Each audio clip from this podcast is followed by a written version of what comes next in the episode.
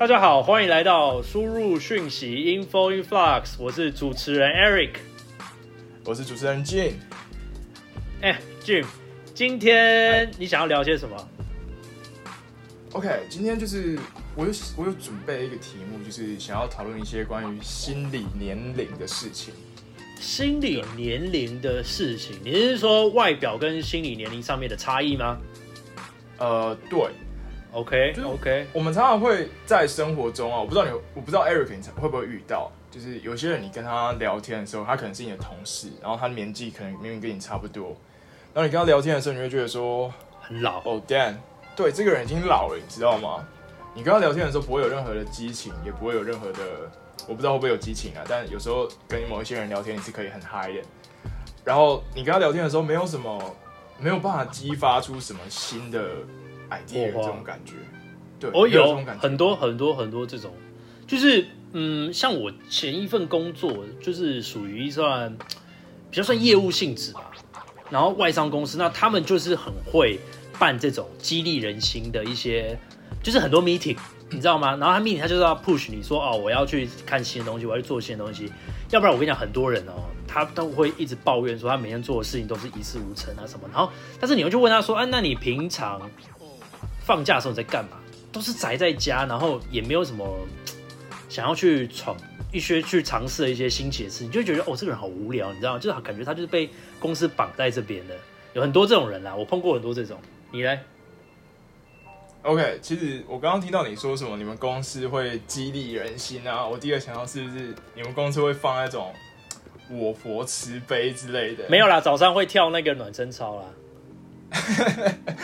就当兵那一种，嗯，那你说我生活中遇到就是常常会遇到，呃，因为我喜欢跟别人聊天啊，那尤其我喜欢跟四五十岁的人聊天，像我去酒吧的时候，我常常会跟老板说，哎，老板，那就是问他怎么会想要出来自己做这样，那因为酒吧的构成很复杂嘛，像我昨天就遇到一个，呃，年纪可能跟我差不多大我一点点。那想要听听看他的故事，但你会觉得很有年纪稍微大一点是什么？是男生还是女生？哦，女生啊，女生。对哦，网友。那你很年轻啊？对，对不对？对对对。那那那你跟他讲什么？我后来发现，哦，你说我我跟那我跟那女生聊聊什么吗？其实我们是聊生活中或者一些价值观的东西。嗯嗯嗯。那我后来发现一件事情啊。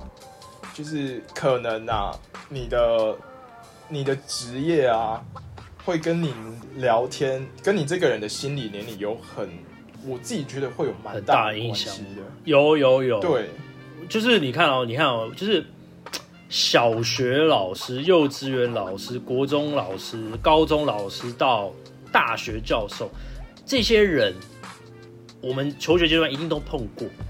那这些老师其实每个人的每一个阶段的老师，他个性其实都是很不一样。你会发现，就是小学老师、幼稚园老师他会比较开朗，但是小学一年级到三年级的老师通常都很鸡巴，就是他会他我们那个年纪还有体罚吗？哦，对，还是有，就打打打手打到，我记得打到小学二年级，然后台湾就禁止。你被打多少次？我第一次被打是小学一年级，我我其实没被打多少次，可能不到十次。为什么被打？你一定做了什么坏事？我跟你讲，我第一次被打真的是很莫名其妙。就是我我我那天下雨，我还记得那天下下雨小雨吧。然后我下课，我我们一年级一年级就跟幼稚园差不多了，基本上只是讲话讲的比较清楚一点，讲话讲话比较清楚一点。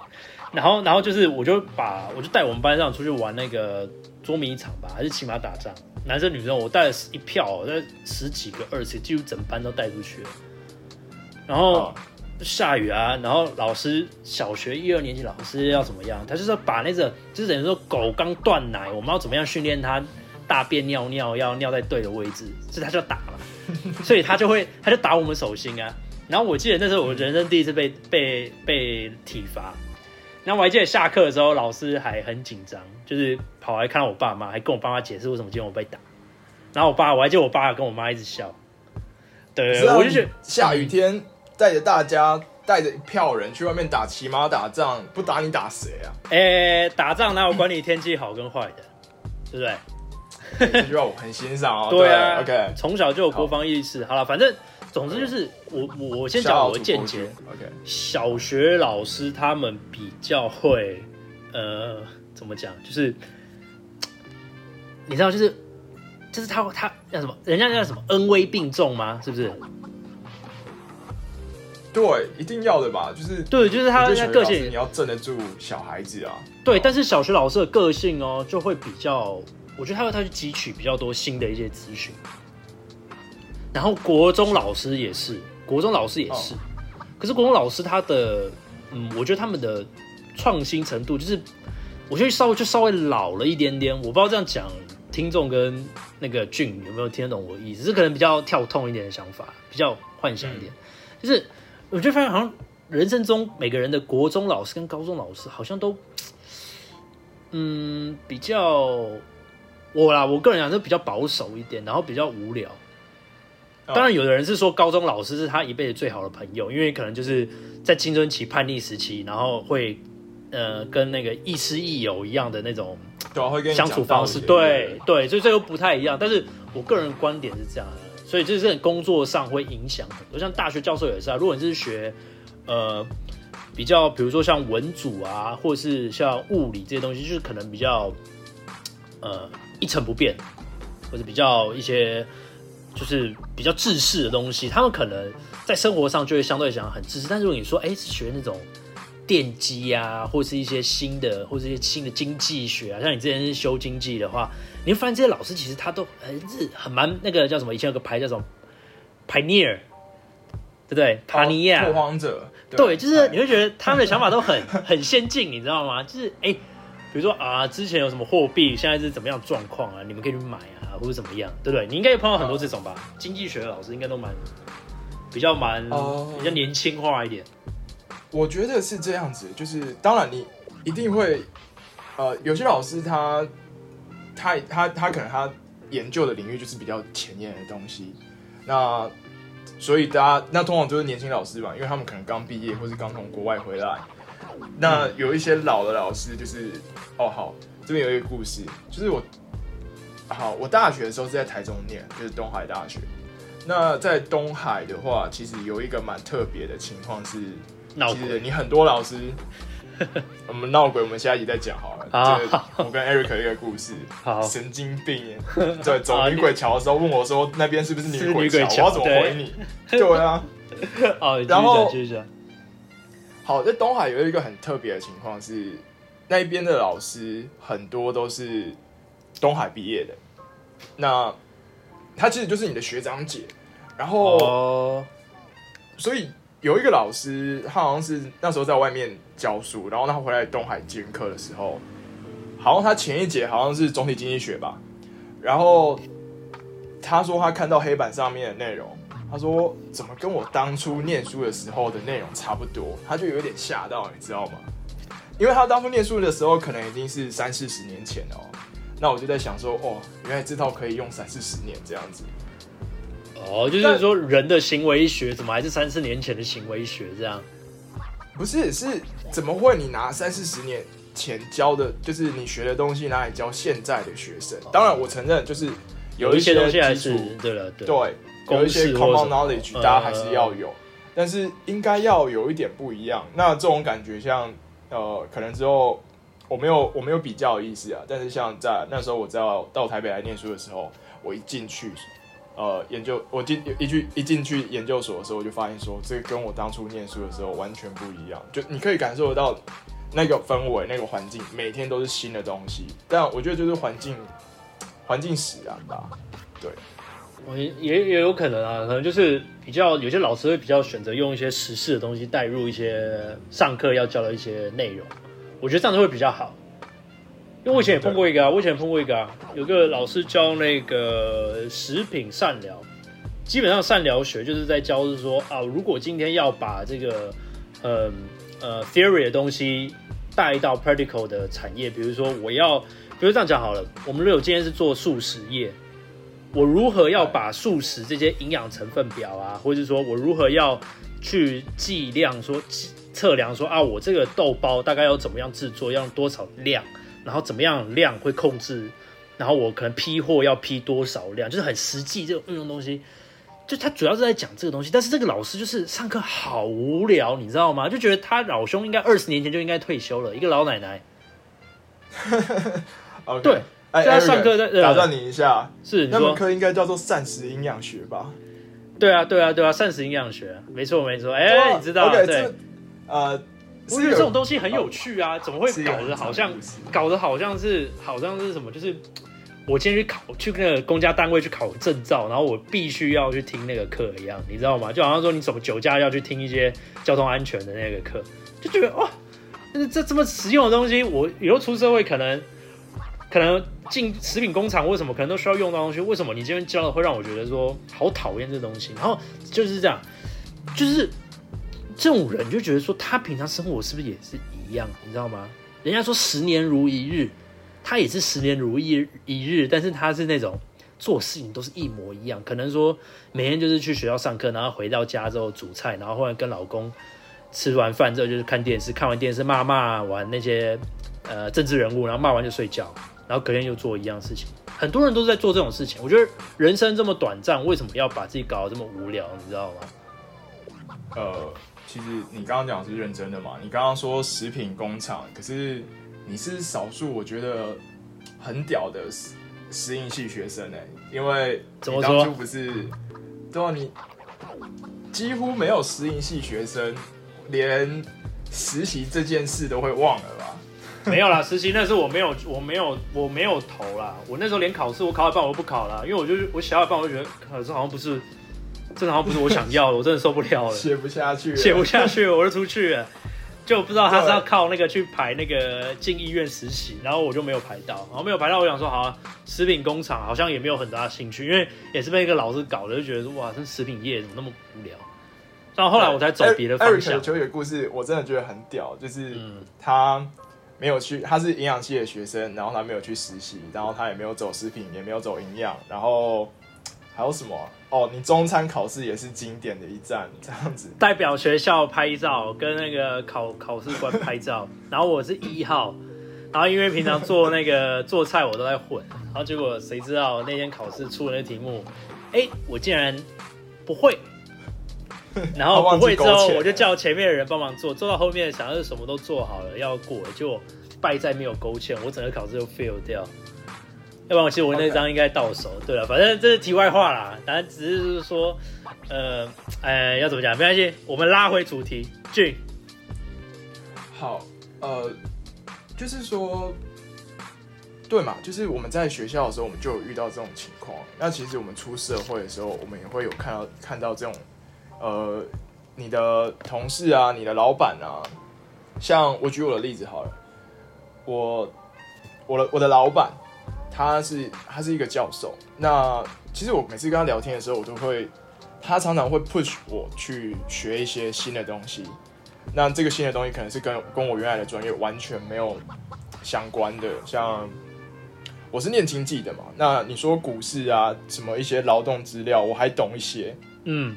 他叫我，他逼着我去学生物的东西，就是什么 A T C G 啊，这个我们之前有讨论过嘛，基因资料，嗯嗯，他也没碰过，霹雳他也没有碰过。那意思是说，我去学完之后，我还要去教他，我要告诉说，OK，那个呃，boss 这个东西是什么东西，这个东西要怎么写。然后我就觉得说，Damn，那当然这是过程是很痛苦的，但我也不觉得我以后会用到啊。但是就是也许某一天他可能就用到了，但是你。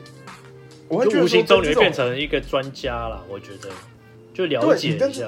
嗯，你跟这样的人相处的话，你可以感受到你你是一直在突破某一种自己的的那个 boundary，你知道？呃，对啊，对啊，对啊，一直在突破自己自己原来的舒适圈。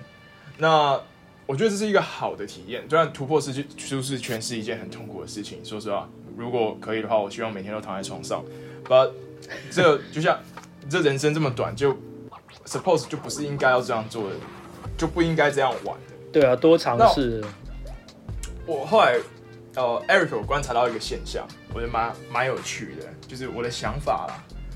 嗯。呃，你觉不觉得啊？就是在台湾有某一些科系，我没有任何的意思哦，只是我后来发现，就是好像你在选什么科系你大学在选什么科系的时候，就好像就决定说你将来要做什么，然后可能这些人毕业之后就觉得说，OK，我的人生大概就这个样子。你会有这种感觉吗？应该说，台湾人家说台湾的教育就是会有一个错的点，就是说进大学大一以前就让你要选科目，其实你还没有真的去 dig in 这个领域的时候，你你真的会不知道你想要你这个行这个产业或者是这个系适不适合你。所以很多人其实读到大学都读了跌跌撞撞嘛，比如说。你其实其实对国文很有兴趣，就你去读个电机，因为说好找工作，但是你真的开心吗？我觉得很多都是像这样子啊。然后就像你刚刚讲的问题一样嘛，就是相对性来讲，就是等于影响到你的一生啊。因为可能说啊，因为我必须我已经读了，我又没有那个时间去转系，所以我必须要走这一行，然后可能就会走得很不顺遂，也很不开心。我觉得很多都是这样啦。像我自己也是啊，我那时候如果早知道，我可能去学个别的，我会学化学。哦，对，对，因为其实营养系，呃，食品营养系毕业不外乎就是，呃，是食品医院啊，医院或是食品界啊，但是其实或是营养师嘛，嗯，但是里面真的，我觉得我看到的会比较有兴趣的，可能是食品研发。那食品研发其实化学的成分就吃很重。呃，你这样讲有点恐怖哎，就是就是 等于是说，等于是说，等于是说，我要如何要？其实其实其实这边有个观点，我觉得。我们那时候学到一个蛮重要的，就是为什么有食品添这题外话了，但是我觉得还是要讲，就是为什么有食品添加剂？有没有想过？因为加了比较加了比较好吃啊？不是，哦，不然是食品添加剂的原因是因为自然食品，就是比如说你今天做一块豆腐，或者你你做你有个煮一个面，那你这个面是不是过了一段时间就不能吃了？对不对？对。那你有没有想过，不能吃之后？还会造成什么影响？你身体上会不会拉肚子？会不会得肠胃？就是肠胃上会出问题，或者是食物中毒？会吗？很有可能吗？那食品添加剂它的用意其实就是在这个，它要让原本食品有更好的保存期，或是更好的能够展现它原本的特性。所以食品添加剂其实它的宗旨不是坏的，但是台湾太多这种呃非法厂商，就是。这些无良心的，他就是会用比较便宜的一些化工的这些，不不不是用在食品上面的这些添加物添加进去，然后达到同样效果，所以这样才会造成大家不好的不好的印象。就是对了对了，类似就是说像那个什么呃。举个例子，就是像那种台湾第一家塑化剂啊，应该蛮有名的吧？嗯，就是他那个时候，就是他最有名的是他那个调味包，对对，他的调味包在大池那后面那家我也吃过。后面他那个老板那个邵东被判刑，就是因为他把那个调味包好像换成硫酸桶还是什么，就是用工业用的。我就想说，你已经赚这么多了，盐的，那那个应该是那个，我记得好像是他的那个盐椒盐那个，对啊，所以就是。所以就是哦，就是这样啊，就是乱搞啊，然后搞到后面，他反而觉得会怕，还是吃天然食品，他们觉得比较健康啊。对啊，所以就是这样嘛。对啊。那那我觉得像像你刚刚讲的，人会变，人看很老，然后又有老气在，你觉得这种要怎么改？如果今天你有个朋友是这样，那你很想帮他，你要在悬崖边把他拉回来，你会怎么办？我觉得要讨论说，呃，怎么改这件事情，应该先讨论说我。我觉得为什么会造成这件事嘛？因为从就是从根本治，理论上应该你应该治本而不是治标。我的想法啦，嗯，那就从我观察到的现象，就是像刚刚 Eric 说食品营养嘛，就是你是 Eric 就是食品营养界中的一个奇葩，屌到不行。那但是呃，我以前在一直在思考一个问题，是说呃法念法律系的学生。他们是不是？呃，我先说，我觉得念法律系真的很厉害，因为我真的是完全背不起来。明明六法全书里面只有十 percent 的法条你平常会用到，可是其他九十 percent 对我来说，对 我这辈子不希望跟他打过交道。但是你们不行啊！对，七页白纸就是要写的满满的。律师高考的时候，然后我就想说，念法律系的学生他们在填志愿的时候，他们就已经认为自己将来会靠法律吃饭就是可能会走司法官啊，走律师。我以前会有这种想法，但是我这几年的时候，我观察到，其实不止法律系有这种情况哦。你如果是念理工科系，在台湾，我相信很多人都是以就是进大厂，像台积电啊，或是呃呃之类。台积电像最近比较有名的伟伟创，好像是二线厂，就不一定大家会喜欢去，或是联咏啊，对，就是大家会把进一家公司当成你的最终目标的时候，我就觉得这个人那代表就对，代表你在申请这些系的时候，你的你就已经看得到你你未来想要干嘛，就跟对，就跟但我觉得我觉得嗯，法律系的学生一样，对了，但有人有人就是为了当初。当初可能是看他了。如果是说他对这个领域、这个科系有兴趣，他想学有关电机这些知识，那我觉得是好的初衷。但是如果你是说像刚刚讲，是说啊，他是为了这个、为了进这个厂而去读这个科系，那我当然相对来讲就会把他自己的路变窄了啦。哦，对啊，我就觉得好可惜哦，因为你们你会想要选填理工科学科系、科理工学院的科系，我觉得你应该要。很有创意啊！就是你应该，当然，就是我我觉得我我认为，就是你你刚进去的时候，应该都会有一个很有理想，因为很正常嘛。理想是会随着时间消磨，但刚进去的时候，应该是很有理想，说 OK，我要搞出一个很厉害的东西，然后之类的。但是你一进去的时候，你就跟就跟别人说，我觉得想要进大厂，我觉得想要当工程师，我会觉得说，好可惜哦。现在很多都这样啊，我觉得这那那我觉得这是工作的事情。那如果你觉得这个人是说他除了上班之外，他他平常都没在做一些休闲活动，我觉得这种人怎么救？OK，你说这种人怎么救？我觉得，嗯，我觉得我会带他出去看电影，哎，不管男生女生，因为我觉得看电影会让人家觉得快乐，然后会蛮舒服的，会带他去 shopping，你知道吗？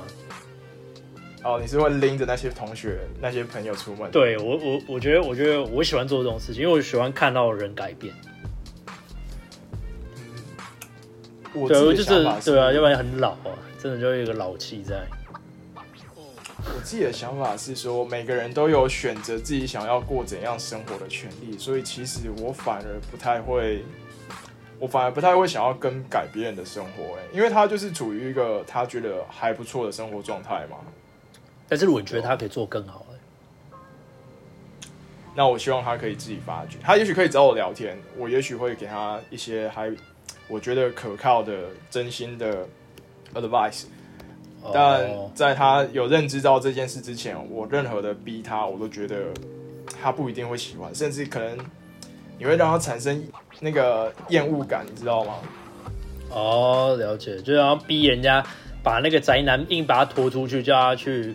运动一样那种感觉，对啊，这种感觉就好像你逼一个小孩子吃花椰菜的那种感觉啊，或者吃三色豆之类的。哦，三 三色豆里面的青豆之类的啦。哎，我们我们我觉得我觉得我们要做个调查，就是到底有多少人喜欢三色豆这东西？这好问题。其实三色豆里面真的有。真的有那个意见的是绿色那一部分吧？没有，我就我都不就我就我只喜欢里面域名。我我之前看过有那个脸书上面有一些什么什么社会观察啊什么那种的那个社群社团，然后很好笑的一件事情就是说，他们有一个人说有一个有一个 PO 的照片是一个小学还是国中吧，然后就是他最后毕业前最后一餐午餐，然后那个厨房他们就很有创意，他们就在那个白饭啊。白放那个铁桶上面，然后用三色豆排出什么毕业，我写毕业快乐还是什么最后一餐还是怎么样？然后就有下面有人在吐槽说：“哇，好感动哦，最后一天还让你吃三色豆，让你终身难忘。”哎，这真的会终身难忘哎！我觉得，我就觉得对啊，很可怕。那个国小的那间学校的厨房，干也太有创意了吧？不知道，我只是我我是觉得。三色肉这种东西是最没有新意的东西，就跟便当里面放一个主菜，放一个配菜，主要配菜竟然是菜包。哎，可是我好，这是题外话。那我一直有一个很邪恶的想法，就是呃，Eric，我们有一些朋友他已经结婚有生小孩了，这个对吧？嗯嗯嗯。然后我一直在，如果有机会的话，其实我还蛮想要教他们的小孩子怎么喜欢吃三色豆。然后因为就如果我有小孩的话，我也会想要教我的小孩，让他骗他喜欢吃三色豆，因为这样子他到了国小有机会碰到三色豆的时候，然后他就会很喜欢吃，然后全班就会认为他是怪人，然后老师就会打电话给我说，哎，那个俊呃俊爸爸吗？呃你的小孩子他在学校，你要带他去检查哦。对他怎么这么喜欢吃三色豆啊？我跟他这样怪怪的哦。对，我就跟他说：“你不知道这为了这个梗，我铺了几年的路了吗？” 其实你这个就叫妈妈经啊，人家的妈妈经啊，就是说什么生孩子前要做一些准备，要让身体变健康嘛，然后什么月经要来的顺嘛，对不对？然后然后什么要戒烟啊、戒酒这些，然后生完小孩生出来之后，什么要给小孩吃什么东西啊，要让他去。脑部要受到刺激啊，什么，然后不能让他学会挑食。我觉得，我觉得，这就是人家，对对对，你这是人家所谓妈妈经，所谓妈妈经。没有了，我比较负面的妈妈经。